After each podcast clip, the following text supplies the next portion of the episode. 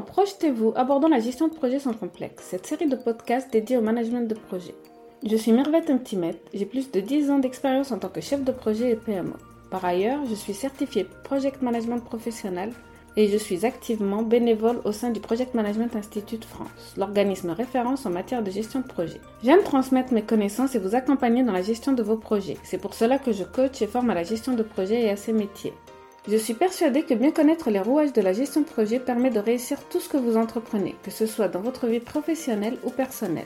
Une fois par semaine, nous aborderons ensemble dans ce podcast les différentes facettes et toutes les actualités du management. J'inviterai régulièrement des professionnels qui expliqueront leurs méthodes et leur expérience sur des thèmes choisis. La gestion de projet permet de structurer, coordonner, contrôler toutes les étapes de la conception à la livraison. Venez découvrir comment et repartez avec quelques astuces. Je vous invite à vous abonner et me suivre pour plus de contenu sur la gestion de projet.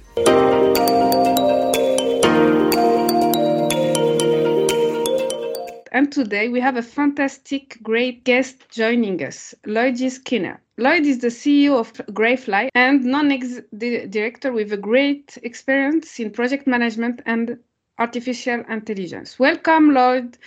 Lloyd, can you say a few words about yourself, your career, and what has led you to, to today?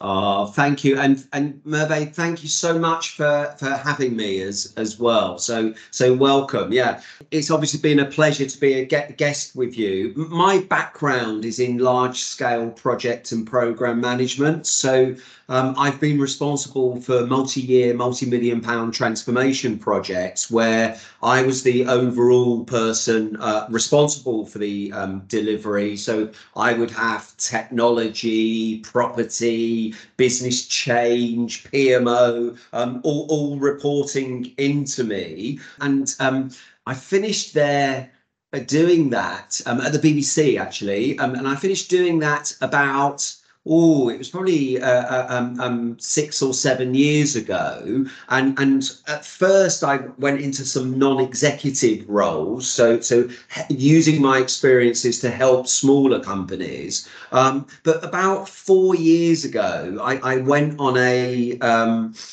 I went on a postmasters uh, um, 25 year anniversary uh, since I did a master's. I did a master's in information systems at, at, the London School of Economics, and, and and that evening I bumped into a lady called Marcia Williams, who's now my co-founder, and we got and she she went off and worked for the big four management consulting companies um, in insurance and audit kind of vein, and we got talking about our experiences around projects and mm. perhaps that projects weren't necessarily delivering to time and plan, and and, and out of the back of that, Greyfly was was born. Wow, that's very nice. Uh, thank you, and it's good to see that. Uh, yeah, you and your co-founder, you just after all your experience have decided to found uh, Greyfly. Can you talk more about uh, Greyfly and uh, your current project and the solution that it uh, has? Yeah, of course, of course. So, so as I said, Greyfly was born about four years ago, where, where we basically um, had this idea that the technologies that we'd learned about on that masters hadn't been applied to the project management sphere. So, you know, cloud compute, big data, AI, etc. And so, out of the back of that conversation, we, we, sort of had a vision, if you like, and we did the sort of classic create a set of PowerPoint slides. And then we were really fortunate that we, we got um, a government, a UK government grant funding to create the MVP. So we created the MVP, which is now moved forward into a production system. The system itself is called Intelligent Project Prediction. And basically, um, at the headline level, that's aimed at executives and uses AI to provide executives with, with insights to increase project success. Um, we've got a number of large companies that, that, that we work with, and, and you know, some are at the beginning of their journey in terms of onboarding. Others, others, you know, uh, are more in a traditional support contract where we'll take regular uploads of data. And then more recently, we're starting to see the emergence of some solutions around the generative side of AI as well. You know, so I've done quite well, Merve. It's been five minutes and I haven't even mentioned ChatGPT yet. So there you go. There's the first mention. Yeah, so that's uh, very nice. And I was gonna say you were visionary like four years ago, but because now I think it has been one year, two years, project management and AI and ChatGPT are all are on on all the leaps. So everybody's talking about ChatGPT, about how we can change, transform our jobs and our companies with AI. So yes, you were a visionary. And so um, uh, aside from ChatGPT, do you know other tools AI that helped you and that can help project managers uh, to live to be uh, more efficient in project and optimize uh, portfolios?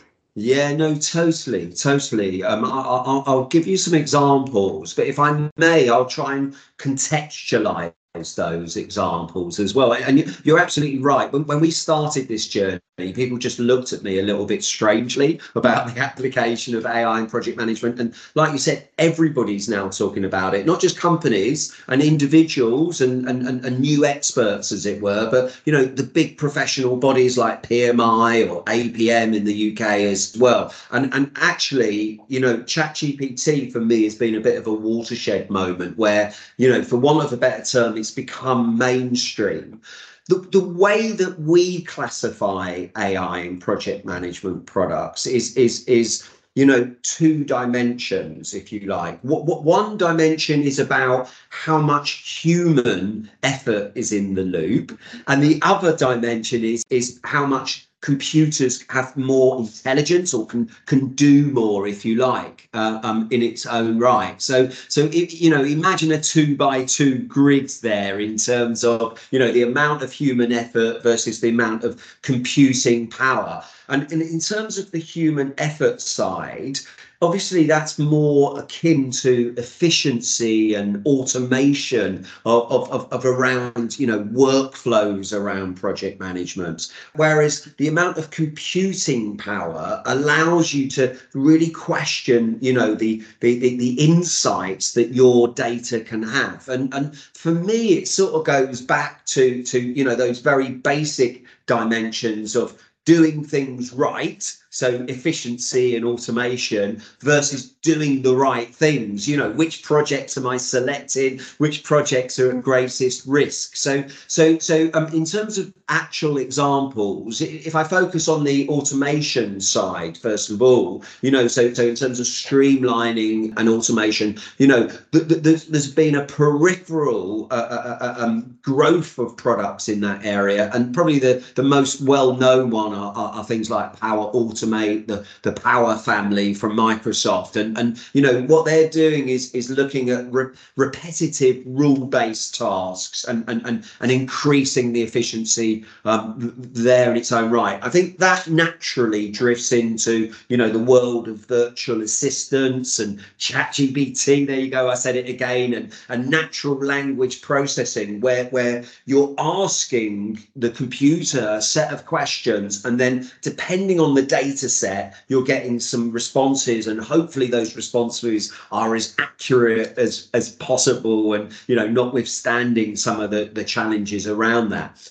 I think more on the the uh, amount of computer side that, that's enabled. It's all about the insight and the foresight. So so you know things like should i be doing this project in the first place? You know uh, what is the likely outcome of this project? What's what's the big risks associated with this project? So very much more in that prediction base. And and and and, and you know using the power of predictive analytics and machine learning to do that prediction. And of course i would would have to mention our product in there. So, so I think the last area, and you know, this probably touches on where do I think it's going is as well. Is is is is for me, it's it's the the, the whole area of you know almost the self-directed project, uh, um, if you like. So think of the self-driving car. You know, yeah.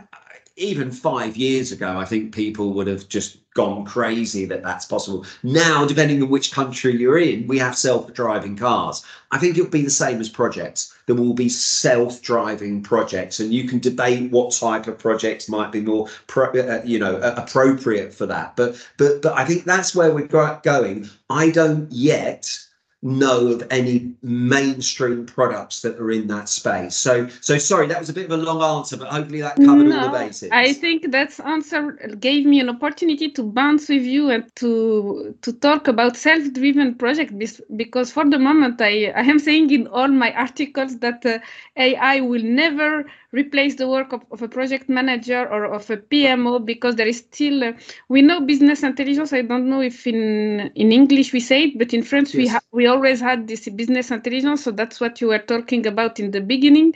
Yes.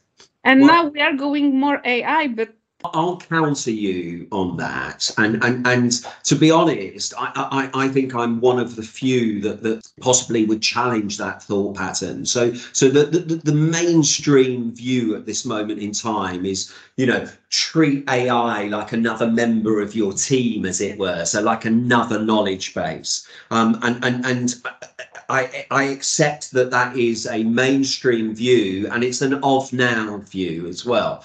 However, myself, I see myself as a bit more futuristic than that. I, I believe that's a, a transient moment um, in the evolution of AI, and you will start getting uh, uh, projects run like that. You know, so for example, you know, we already have drones which which which control other drones and all of this sort of stuff. Why not in the world of projects? Um, and and and maybe it starts off with the more simple rule-based projects projects. Um, you know, so for example, I don't know, add a switch to a hub in telecoms. You know, how much human involvement do you need in that project? Yeah. You know, so so so I personally believe that that there is a moment where the line between human uh, uh, compute starts getting increasingly blurred, and we're already seeing that. We're already seeing that today. It's just I'm suggesting it will go further up, and you know, I, I, I guess it depends depends where you sit in terms of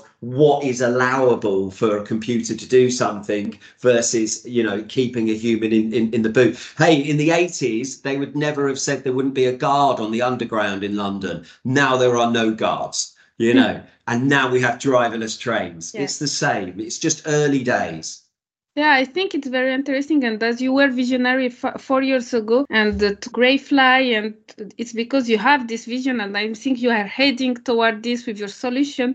So, where are you on this roadmap on making all project uh, self-driven uh, by AI? Well, I, I, you know, I think that the, the first thing to say is even the largest of organizations can't do everything you know so so your microsofts your your your, your aws's of this world they can't do everything you know and and as you know you know, on the scheduling end of things, that, that, there's a complete plethora of tools. There's a there's about 150 on the marketplace. So so our focus um, at the moment is very much in this in, in, intelligent prediction end, and and and in that space, I think we're doing quite well. You know, so for example, we're predicting um, uh, 96% accuracy right at the start of a project, and and nobody would have thought that, and really that was our journey. Our first few years was about how do you get a system to predict really accurately. Now it's the so what. So now you know that information. What are you going to do with that? So if you know what the likely outcome of a mm-hmm. project is at the beginning, and and you know, so for me, it's about ingraining that knowledge within the workflows around projects. So, for example, in the delivery side, maybe it's part of the assurance or the gate reviews or the progress reporting. But if it's on the project's not yet started, and, and let's face it, it's project's not yet started where you've got more of a chance to change the outcome of a mm-hmm. project. Then maybe it's part of the approval process. Can you imagine, you know, the, the, the, project manager is suggesting this is the outcome. What is the prediction system saying? So, so, so, so that's part of it. The next bit for me is all that knowledge in your data. You know, so so how do you unlock all of those lessons and those risks yeah. and apply those early? You know. Yes, yes, that's very inspiring, and because I'm also very desperate sometimes in project to say what are the lessons learned and how do we capitalize how do we learn from them and go forward? So us as human we are out to see to do the same mistakes again. That's something I, that I, Well, I love this, and we have some real case studies in this space. So, so, so you know, the, the, the never-ending problem is that lessons become shelfware, and they just sit there, and they're, you know, you may pay lip service to them, but but but what we're doing is bottling up those lessons. We're applying generative AI to it, so we're summarizing them, picking out the sentiment within them, and then by a process of matching them to the right projects. You can start feeding them, you know, right at, at the beginning of your, your, your, your life cycle as, as well. Actually, we're not just doing that on lessons, we're doing that on the mitigation of the lesson as well, because you know, lesson is another way of saying a risk as well. Yeah. So, so, so, so, so we're looking at all of that, and and and it's been really interesting because you know, one customer asked us to do that. I now tell other customers about that. And I've got four projects going on, which are purely about unlocking that knowledge, you know, in the lessons. It's it's it's, it's really interesting to see. Uh, it, on paper, it has been always true. Lessons learned uh, make us uh, be faster in in uh, the future project make us optimize budget time and quality. So i think it's a good thing that ai can do all of this. So with ai doing this and being more integrated to into project management processes we saw risk management we saw uh, many things uh, budget i think we saw also lessons learned. What skills and knowledge do you, do you believe project managers should acquire to effectively to effectively work on projects with a full AI potential? Well, for me, it depends, you know, um, whether you're a project manager or a PMO or, or portfolio manager or program. So, so, so you, your, your capabilities may differ depending on what role that you, you, you, you're, you're taking. However, um, I, I think as this technology becomes mainstream, it will be a bit like you know Microsoft Word or Excel. That, that, that, that there will be a base level that everybody is expected to, to, to know. And, and, you know, maybe that base level means spinning up some Power BI dashboards rather than some clunky Excel, as it were. So, so for me, there's, there's that base level of, of knowledge. Um, in, in, in terms of the wider piece, um, I, I, I, like I said earlier, it's very hard for one individual, one organization to know about everything. Therefore, I would encourage people to connect with, you know, uh, organizations like the Project Management Institute to, to work out what the body of knowledge is coming from there. And, and I think also there's, there's two angles here. There's, there's the, am I delivering an AI project?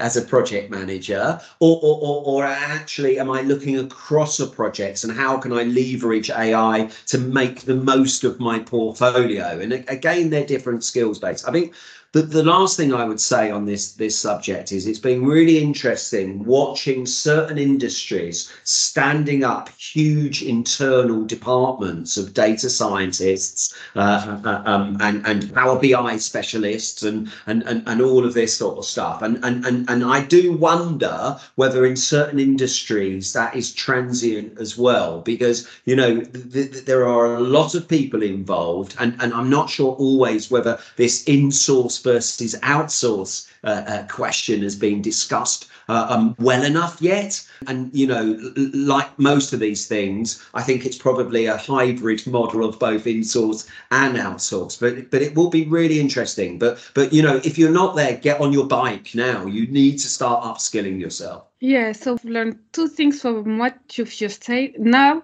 if you want to keep to date with project management portfolio, you need to learn how to work with AI and to to be to know. So the base level i think it's data scientist level like doing a dashboard on power bi or something like this.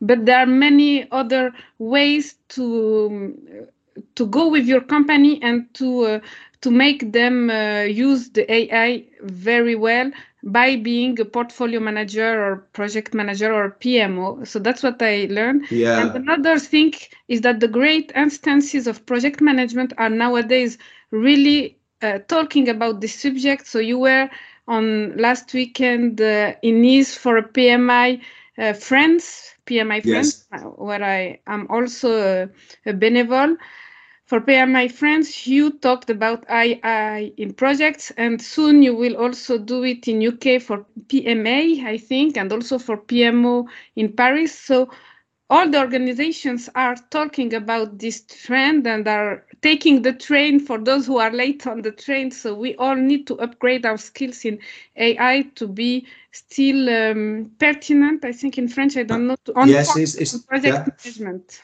Yeah, I totally agree. And and you know, you can do that as an individual. I don't know about you. I, I was a relatively early adopter for ChatGPT and and and I use it wherever I can to increase my efficiency. You know, whether it's making proposals, whether it's checking my emails, it's it's becoming second nature. I think the bigger question, and and and and, and you know, you're seeing some organisations now setting up sort of you know user forums because it's it's, it's almost and, and this goes for the wider industry. It's almost like you know where can you go, as it were, and and and and it's almost like you know a, a world of possibilities, and and and you have to sort of focus in and and, and think about where as an organisation you you'll get the biggest value. And for me, and certainly on the generative side, if you start thinking about where are your data sets, you know, where can you unlock the, your data? And, and and of course, you know,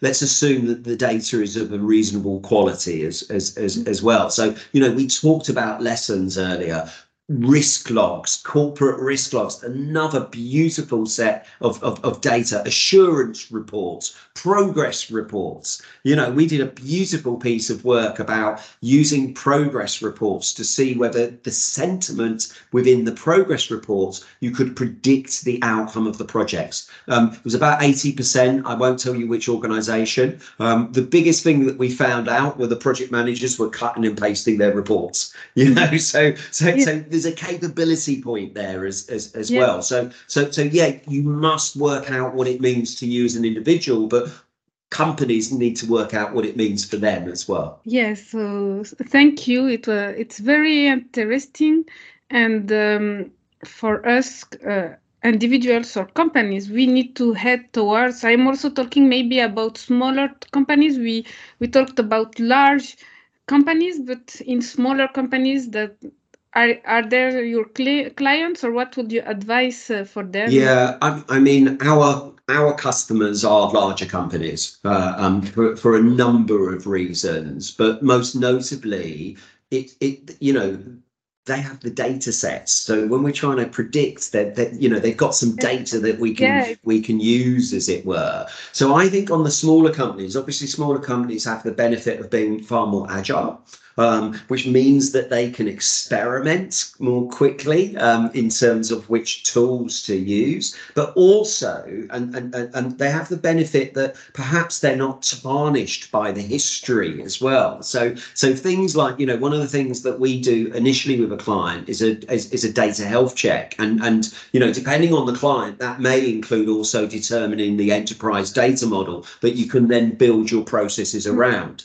So, so a smaller company has has the ability to define that and doesn't have to go through you know several iterations of review and decision making. So so so i i i, think there is a place in here and and and and i think again on the generative side you know how can you use the generative to, to, to use those data but also those workflows those those really make your company as efficiently as efficient as as, as possible but but but but yeah i i i unfortunately we we tend to work with larger companies. Yeah, yeah, but I understand two things from what you're saying. So even if you begin with larger companies, sometimes maybe you begin with a department or something like this, or port, a department usually. And also, I think for smaller companies, if they do it early in the early stage, they can grow better and have uh, because they will have a pure basis. Because when you come in bigger companies, you need to clean the data first yeah. and to do the health check. There's more resistant but you're absolutely right. Larger companies you know maybe the initial step is like a pilot area in a certain division or certain department before you go more enterprise level.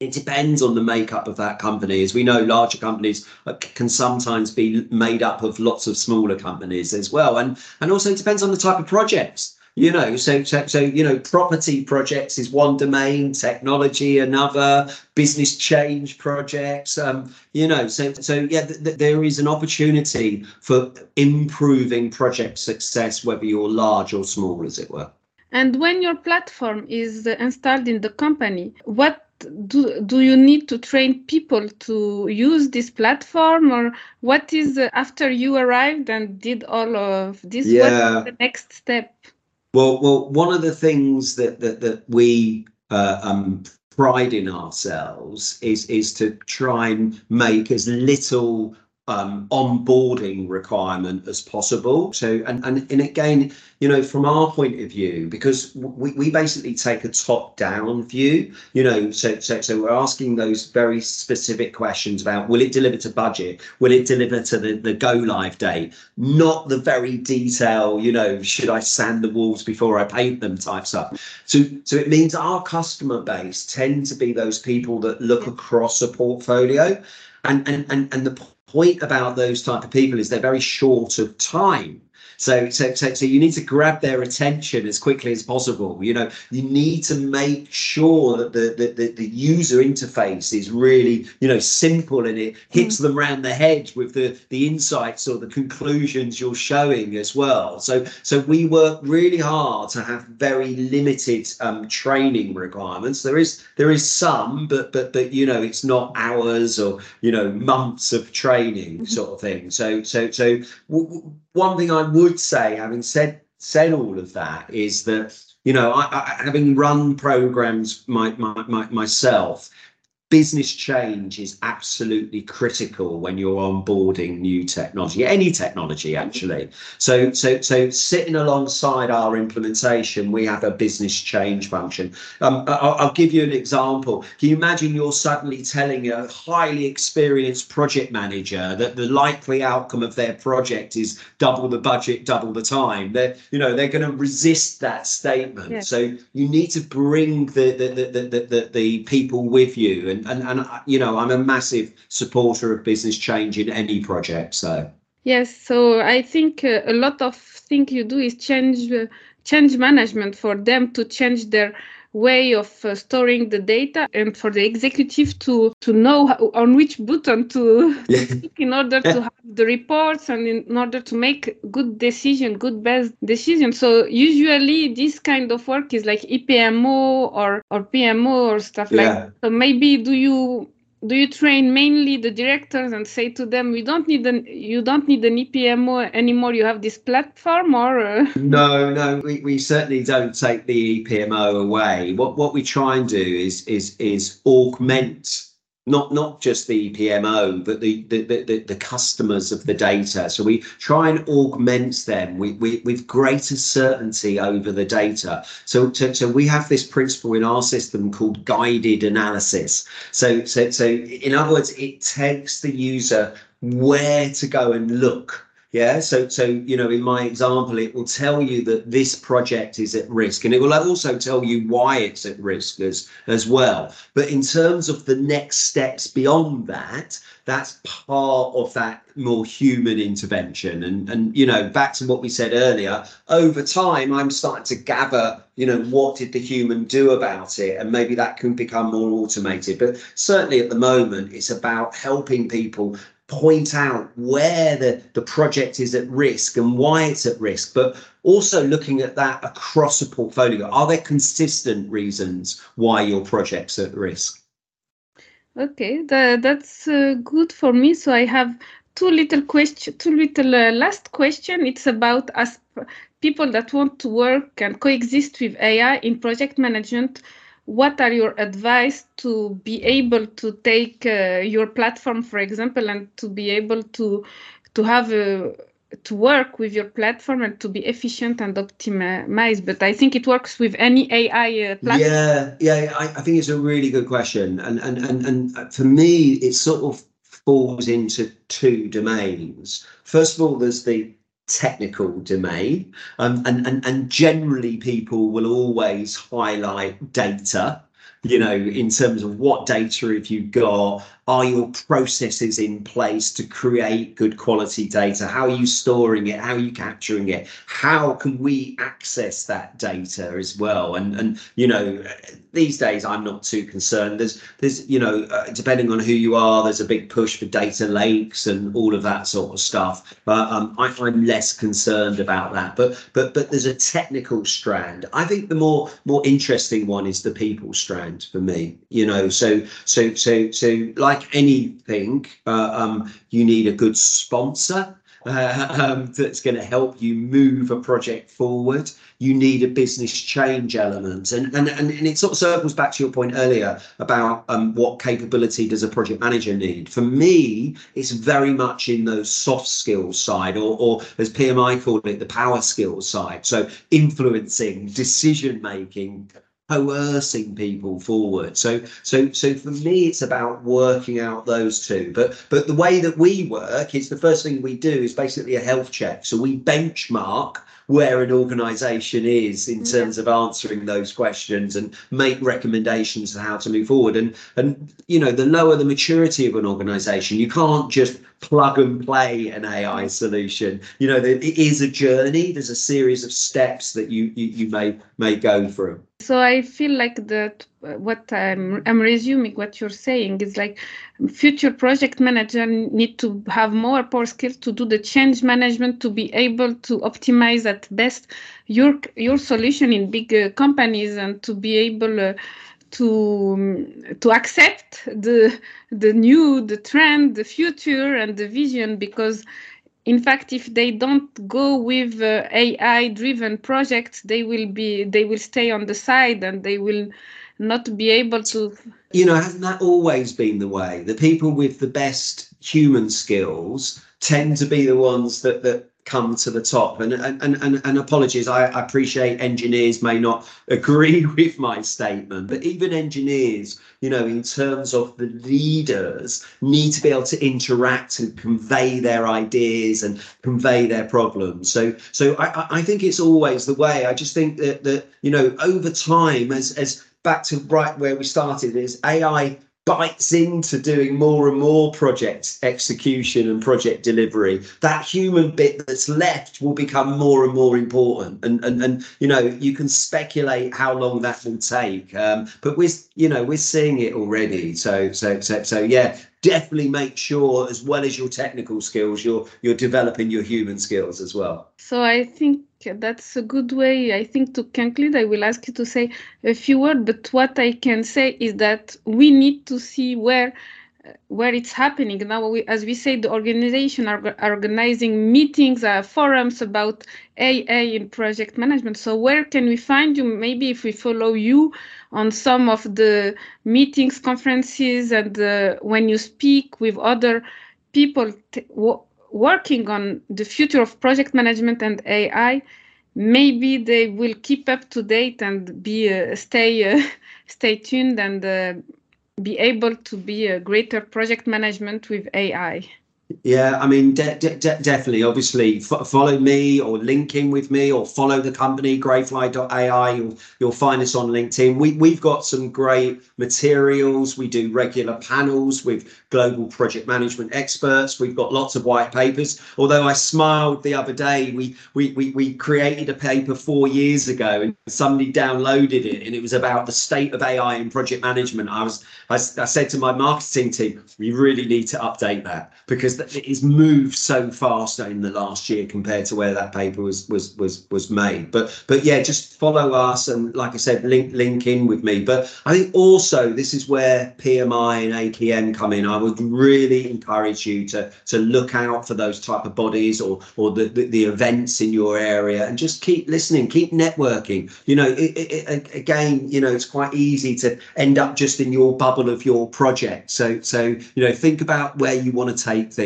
and and and, and yeah, you know, look out. We we, we speak at regular events, etc. as well. I will put all the links to where to find you in the description of the episode.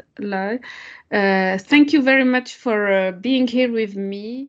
thank you very much for having me, and, and hopefully that made sense. I, I feel like I could have easily spoken for an hour, so hopefully I haven't bored anybody. But but you know, get in touch. I think yes, we could have spoken about real case study. If I will see if maybe many people are really interested and they want to go forward, I will ask them if they. Um, there are many people asking me. Maybe I will invite you another time about real case study studies. We talked about it in the beginning before recording, but we didn't have time to even approach this in our well that our... I, I think that's the point. There are very there's a lot of people talking on this subject but there's very few people actually with real case studies. And and you know like i said earlier our case studies, are, are, are, you know, are known and trusted, but they're growing as well. You know, the, the, the interest in this area, every, month we're almost having a, a, a, new type of case study. I'm really excited about some stuff, but but you know, it'd be wonderful to speak again. Just just just you know, listen, uh, hook, hook me up. You know. Yes, I will. I think in the beginning of 2024 we will meet again i am sure. Either here or physically i will i am very i will follow you and i think the listener of this podcast are really really interested in uh, the evolution of of their project management and it goes with all the tools that that can be uh, with us. So thank you. I'm gonna say au revoir to everyone. Au revoir to, to everyone and lovely to, to meet you as well La gestion de projet est un domaine passionnant et stimulant. Et j'espère que le podcast Projetez-vous vous apportera des connaissances précieuses et des conseils pratiques pour améliorer vos compétences en gestion de projet. Que vous soyez un chef de projet expérimenté ou que vous débutiez dans ce domaine, vous trouverez ici des informations pertinentes et des exemples concrets pour vous guider avec le succès de vos projets. Je vous remercie de vous joindre à moi dans cette aventure passionnante et je vous donne rendez-vous dans le prochain épisode de Projetez-vous abordant la gestion de projets sans complexe. Vous trouverez dans les notes de cet épisode quelques liens intéressants, notamment si vous voulez aller plus loin. N'hésitez pas à me contacter, vous trouverez toutes mes informations sur ce podcast ou sur mon site internet Je suis également présente sur les réseaux sociaux et j'aime bien échanger sur les sujets liés à la gestion de projet.